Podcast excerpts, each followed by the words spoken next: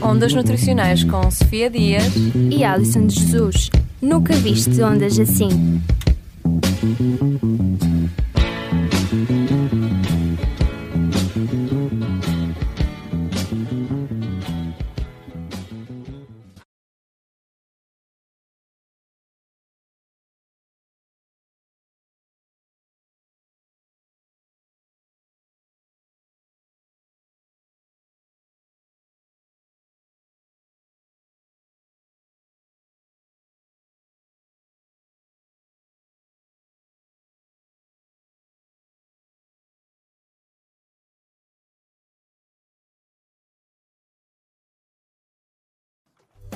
Fernando Alvim também ouve a Engenharia Rádio. Olá, o meu nome é Fernando Alvim e sempre que venho aqui à Faculdade de Engenharia estou sempre a ouvir esta rádio. Isto é completamente viciante, pá, é incrível. Uh, são todos muito bons. Uh, ouço o programa do António Sala, pá, é incrível, é de uma grande imaginação. É a minha rádio favorita. É pena não saber agora dizer bem o nome. Uh, Deixem-me perguntar. Qual, como é que se chama? Engenharia Rádio. Ah, Engenharia Rádio. É excepcional. Pronto. A Engenharia Rádio, a tua rádio. Temos connosco a professora Silvia Pinhão, então vamos fazer algumas perguntinhas. Uh, chegou agora a primavera e com ela as dietas de emagrecimento. Muitas pessoas restringem de imediato a ingestão de hidratos de carbono, de carbono, mas devemos efetivamente diminuir o seu consumo, sabendo que são os grandes combustíveis do organismo. Pronto, a questão é esta. As dietas hiperproteicas muitas vezes conseguem a curto prazo ter resultados, resultados benéficos, mas que são situações que colocam o organismo de tal forma no seu limite que não são benéficas para o mesmo. Portanto, até pode haver perda de peso, mas do ponto de vista de saúde a coisa não funciona e, portanto, não vale a pena estar a restringir hidratos de carbono, estar a passar fome, porque a verdade é essa, porque a maior parte das pessoas que se coloca a fazer uma dieta passa a pôr um, um, um pouquinho de carne, não, desculpem, passa a pôr uma quantidade grande de carne associada a uma alface ou outro tipo de, de, de, de hortícola, não é? Um, restringe o arroz e passa o dia com fome. A curto prazo até pode perder qualquer coisa, mas vai ter efeitos, efeitos deletérios na sua saúde. Uh, e também é comum encontrar que as pessoas restringem a ingestão de hidratos de carbono, mesmo durante todo o ano, principalmente à noite. Será que devemos dizer que os hidratos de carbono de manhã são ouro, à tarde prata e à noite mata? Não, isso também gera muita controvérsia e tem-se tem escrito muito sobre o assunto.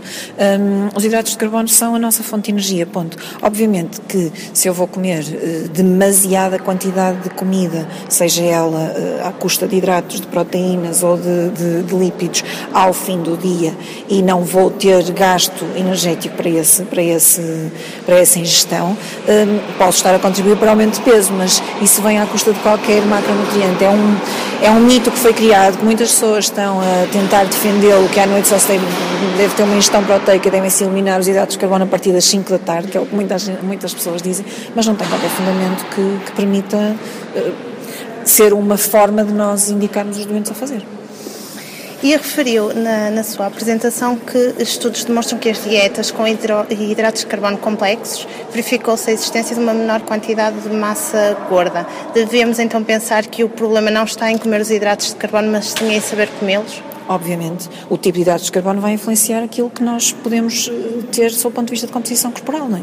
Era, era o que eu vos dizia, se nós comermos muito à custa de açúcares simples, naturalmente vamos ter uma fonte energética ali na hora que vai ajudar a que haja acumulação sob o ponto de vista de gordura. Se eu tiver uma ingestão adequada sob o ponto de vista de hidratos de carbono complexos, que que entrem no metabolismo correto, vamos contribuir para uma composição corporal com menor porcentagem de gordura, sem dúvida nenhuma. Obviamente, associada a algum exercício físico, não é?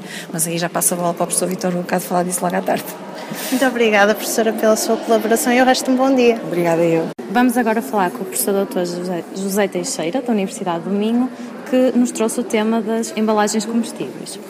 Pode explicar aos nossos ouvintes, resumidamente, o que são então estas embalagens comestíveis ou edíveis? A definição tem mesmo, não é? São embalagens edíveis, portanto, são embalagens que vão substituir as embalagens tradicionais uhum. e que vão, ao fim e ao cabo, fazer o efeito da embalagem, eventualmente adicionar um efeito complementar e poder ser ingerida, digamos assim, com o alimento.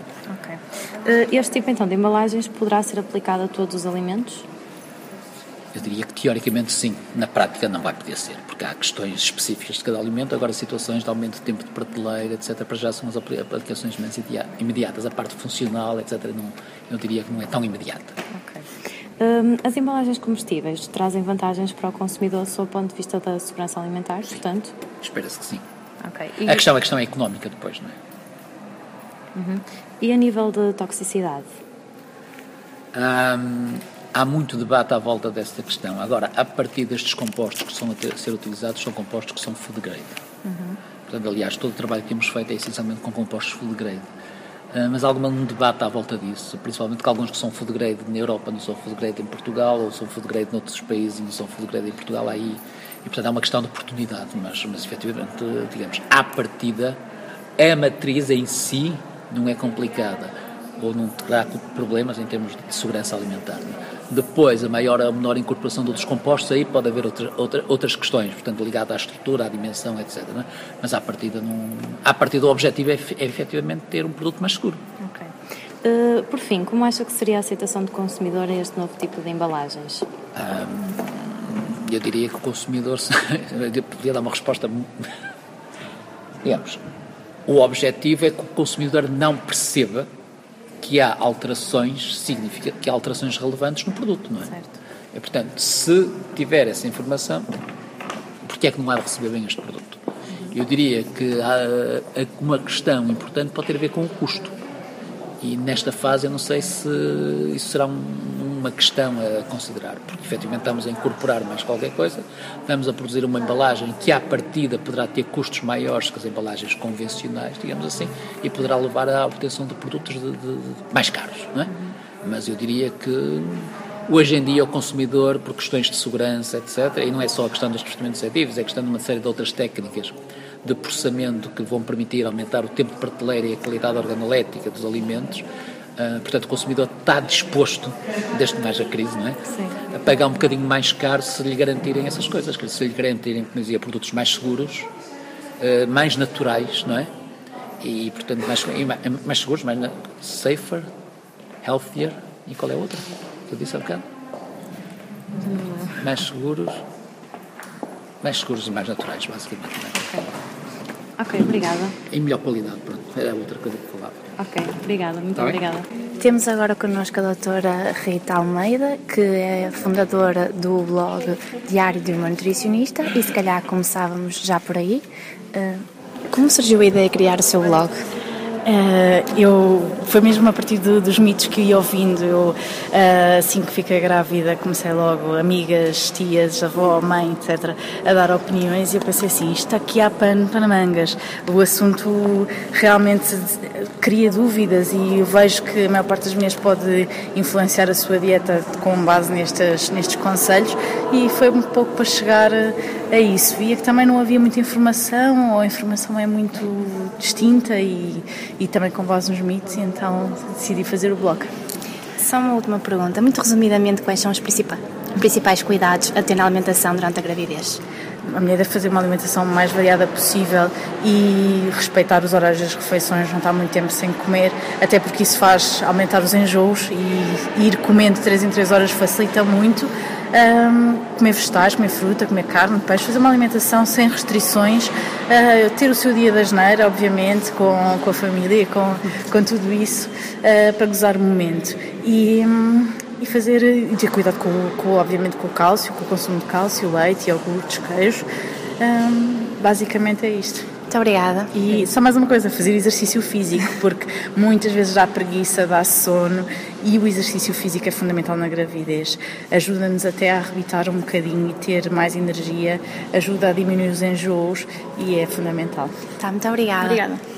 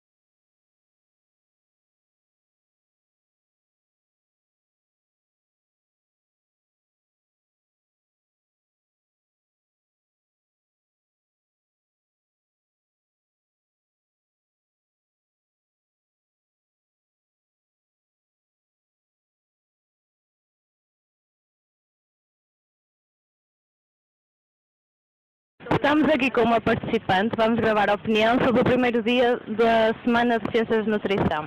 Como é que te chamas? Me fala Andrade. Uh, estás em que ano? Quarto. Então o que é que achaste do dia de ontem? Uh, gostei muito, achei que foi muito interessante. Falamos de temas atuais, diferentes, outras perspectivas. Achei muito interessante. Qual foi a parte do, do dia de ontem que mais gostaste? Uh, uma das sessões da manhã, Porto, sendo nutricionista e sentir a cidade. Ok, obrigada. Palestra Desporto em Situações Extremas, temos o alpinista Pedro Pacheco. O desporto pratica requer um considerável dispêndio energético. Quais os cuidados que tem na sua alimentação de forma a estar sempre preparado e em forma? Pois, aqui o informa é um bocado o oposto que as pessoas estão habituadas. Aqui eu tenho mesmo que estar um bocado gordo antes de começar a atividade, porque eu sei que por mais calorias que eu vá comer durante a atividade, vou ter percas.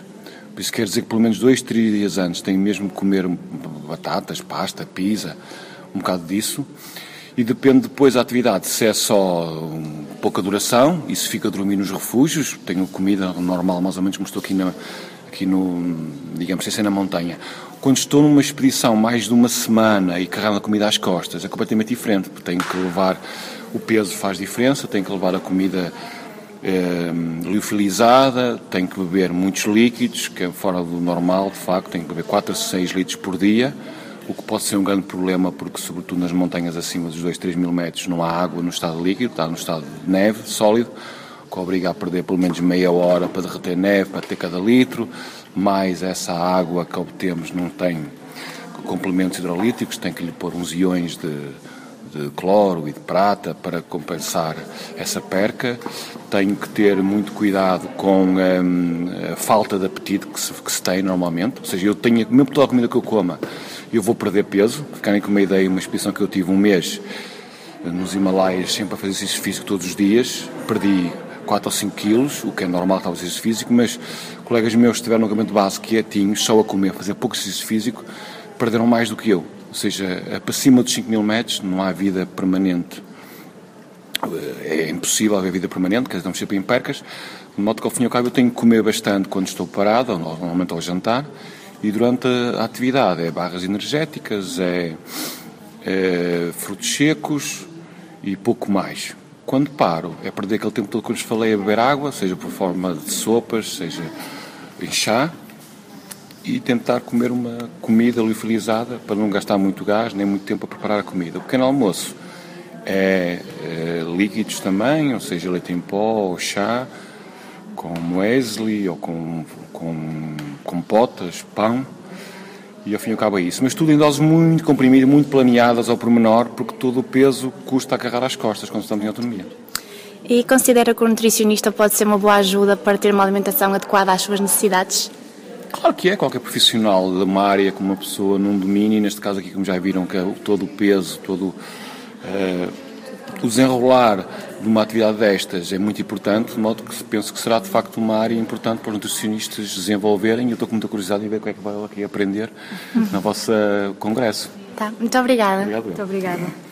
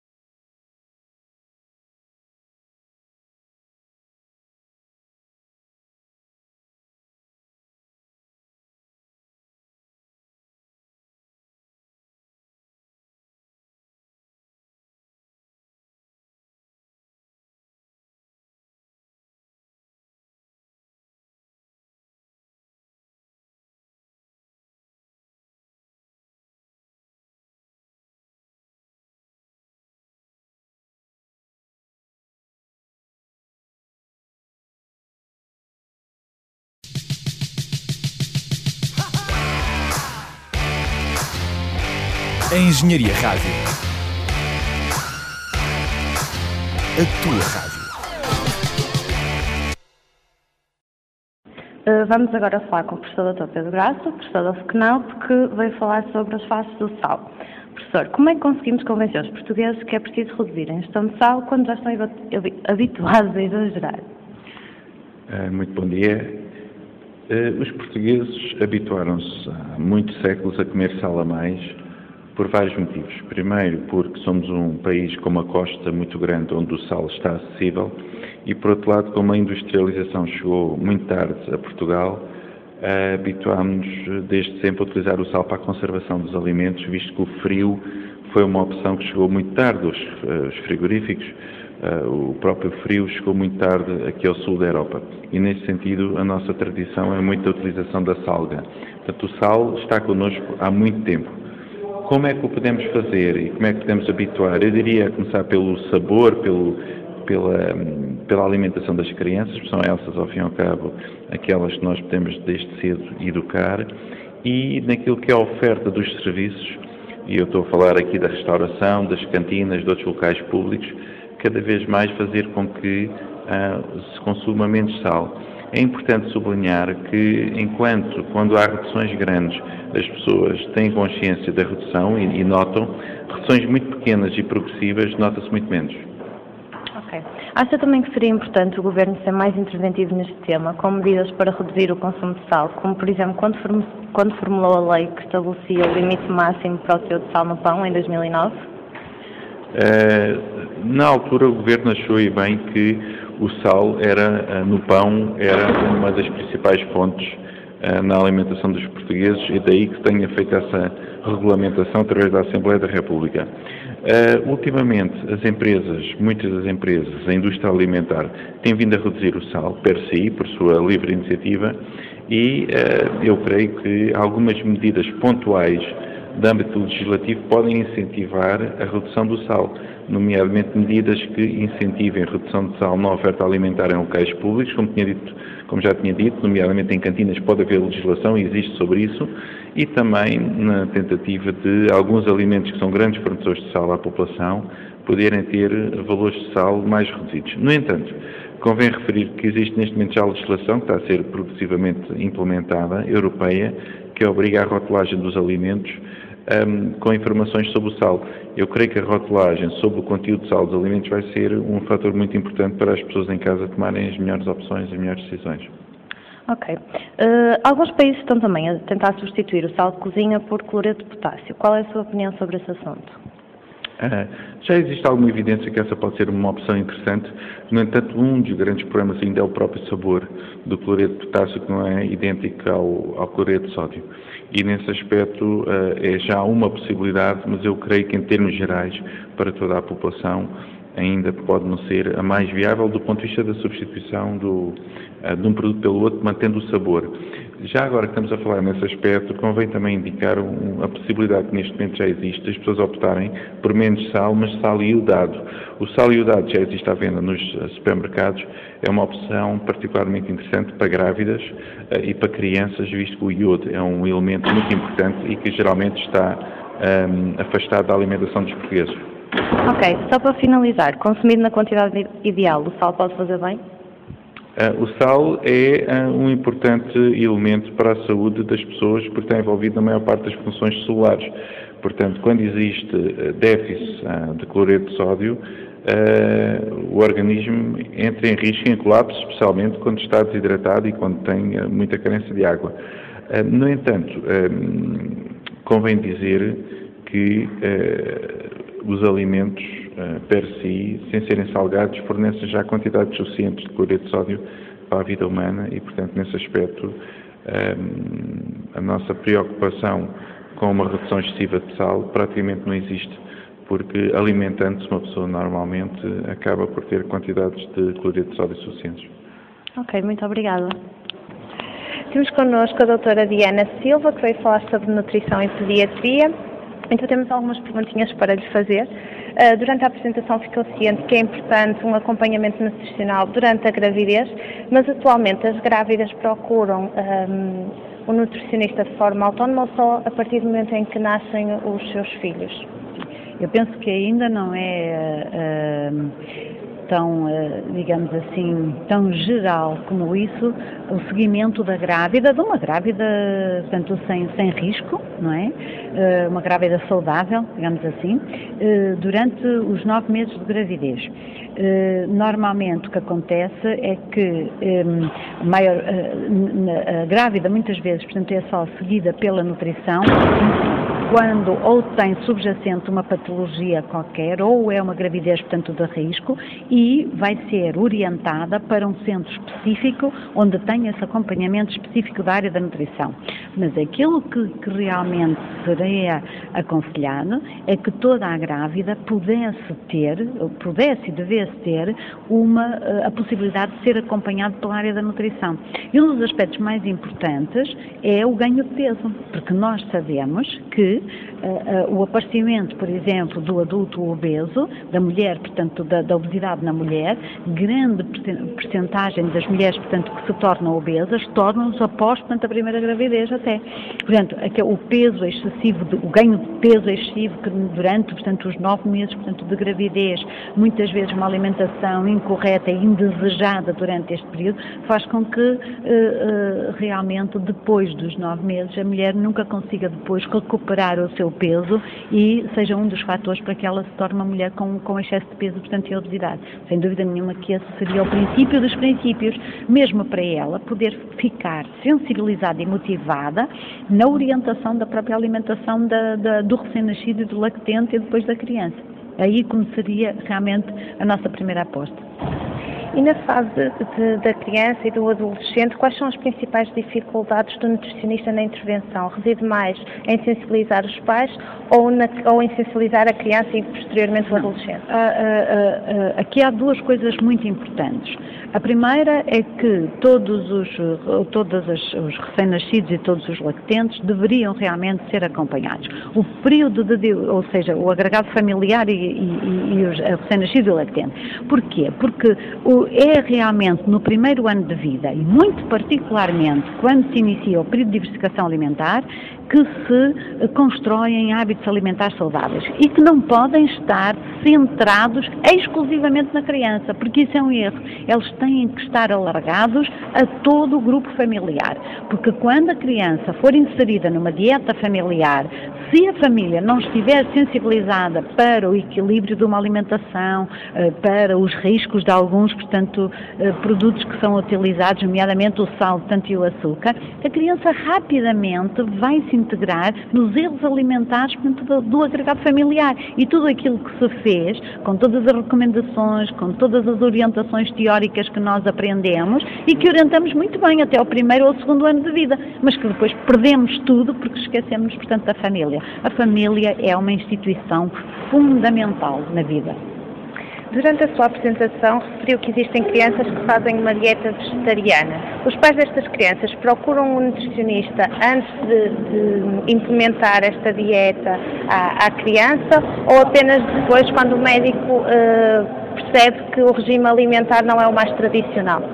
É, primeiro, é preciso uma, uma, noção muito clara. As dietas vegetarianas nos primeiros dois anos de vida estão completamente proscritas, portanto, não devem ser feitas, porque é o período da vida em que o ser humano hum, mais cresce, ou por a velocidade de crescimento é maior e o seu desenvolvimento, as suas capacidades em termos de desenvolvimento também são maiores. É, portanto, é realmente uma, uma aceleração, portanto, muito grande neste período. Portanto, ele necessita, como eu disse, de todos os macro e micronutrientes para poder crescer e desenvolver-se. Não existem atualmente recomendações nem preconizações de suplementações vitamínicas ou minerais, só em caso, portanto, de patologia ou, portanto, em populações que tenham realmente situações, portanto, muito específicas. Mas não existe. E, portanto, o que faz, o, o, o que, o que a OMS e que, o que portanto, os, os comitês internacionais recomendam é uma alimentação equilibrada e diversificada logo desde o início da diversificação uh, uh, alimentar.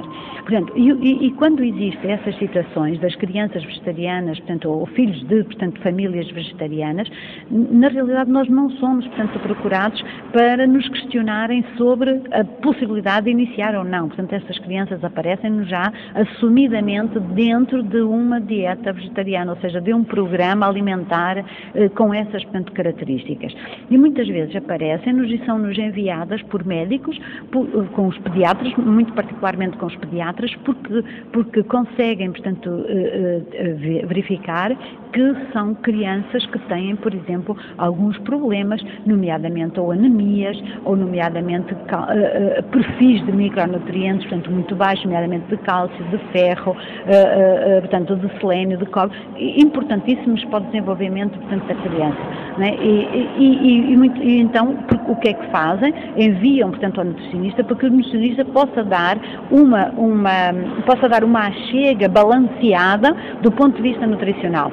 E o nutricionista tem que o fazer e tem que o fazer com conhecimentos prévios, teóricos, com recomendações teóricas e que depois possa apelativamente pôr isso em prática. Não deve, digamos, hum, contradizer ou, não deve opor-se à filosofia dos pais. Deve realmente alertar para as consequências desta situação, mas deve, ao, com os pais, tentar balancear o máximo possível uma, uma dieta para que, e realmente deve, deve, deve recomendar algum tipo de suplementação, eh, quer o nutricionista, quer o pediatra, nomeadamente vitaminas do complexo B e muito particularmente a vitamina B12, que é recomendada, o cálcio, eh, em muitas situações, portanto, a suplementação de ferro, etc., que pode ser bem ou mal aceito pelos pais.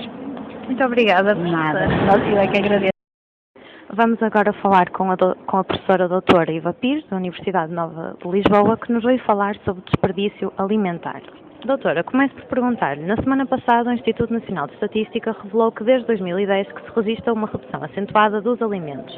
Face a estes dados, é preciso consciencializar os portugueses para a importância de evitar desperdício alimentar, assim como?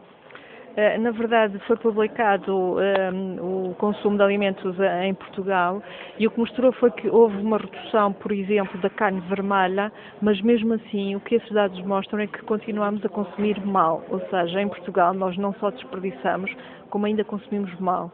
Apesar dessa redução da, da carne vermelha, a nossa alimentação continua a ter um peso muito elevado das proteínas animais e, por exemplo, inferior ao que deveria ser no caso dos legumes e das frutas.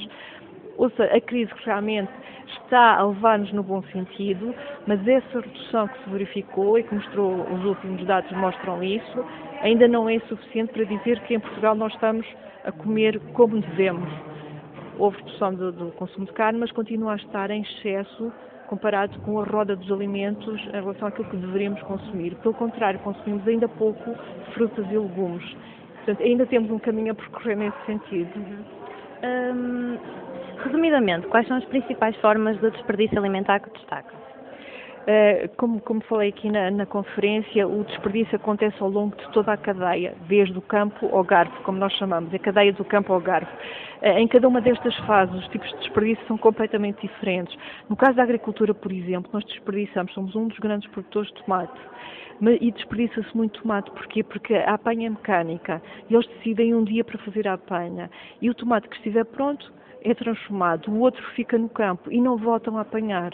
Isso significa que todos os anos toneladas de tomates ficam no campo porque realmente só fazem a apanha uma vez, eh, uma vez em cada uma das situações. Eh, por exemplo, no caso dos do, do restaurantes, o que acontece é eles não conseguirem prever o número de clientes e, portanto, cozinham alimentos que muitas vezes não conseguem vender sob a forma de refeições ao público. Isso uh, significa, no final, desperdício que é deitado de fora. No caso das famílias, o que acontece muitas vezes é, por exemplo, nós não fazemos planeamento das compras. Vamos ao supermercado e vamos tirando isto, aquilo, etc o que deveria ser, nós deveríamos fazer um, deveríamos olhar para a nossa dispensa e ver realmente aquilo que nos falta e em função disso é que deveríamos ir ao supermercado comprar apenas aquilo que falta. Tantas vezes estamos a comprar uma coisa e chegamos a casa e vemos que ainda tínhamos na nossa dispensa. Também cozinhamos muitas vezes demais, muito do desperdício acontece também porque nós não sabemos guardar uh, os alimentos, ou seja, há imensas causas para o desperdício alimentar. Elas variam desde o campo eh, ao garfo, mas o, o, eh, em todas estas fases há um desperdício muito, muito elevado de alimentos que poderiam ser consumidos, mas que acabam no lixo.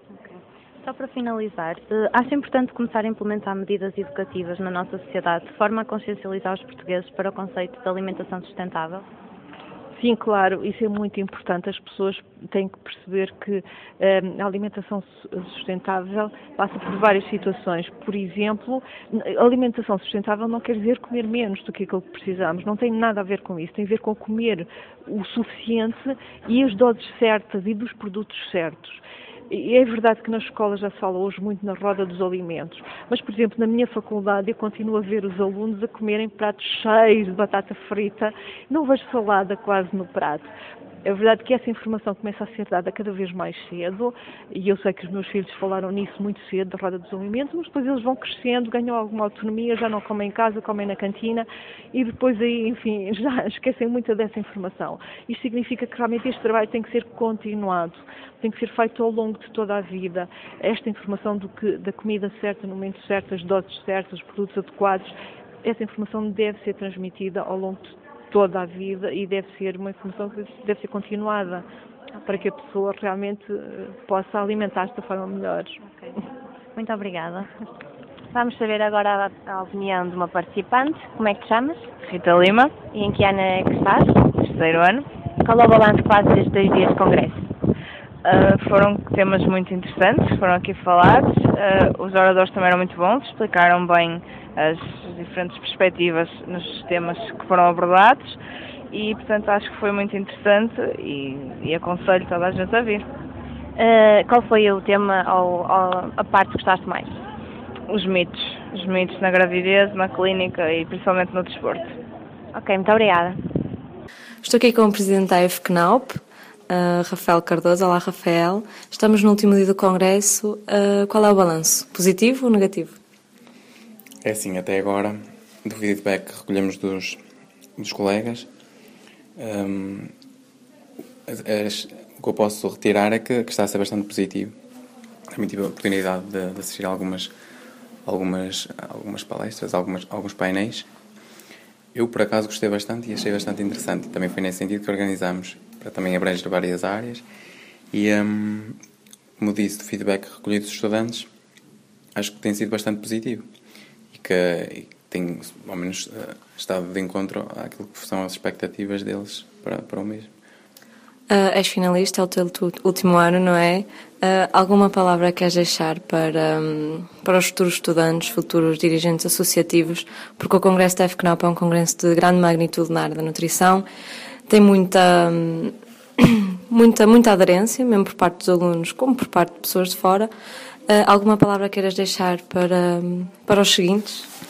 Claro, como disse também na, na abertura do Congresso, é já um Congresso com 24 edições, ou seja, é o maior congresso, é o Congresso mais antigo de que há memória, mesmo dentro da, dentro da, da área das ciências da nutrição e alimentação e mesmo dentro da área da saúde, pelo menos que eu conheço e que tenho conhecimento que não há nenhum congresso com, tanto, com tanta antiguidade.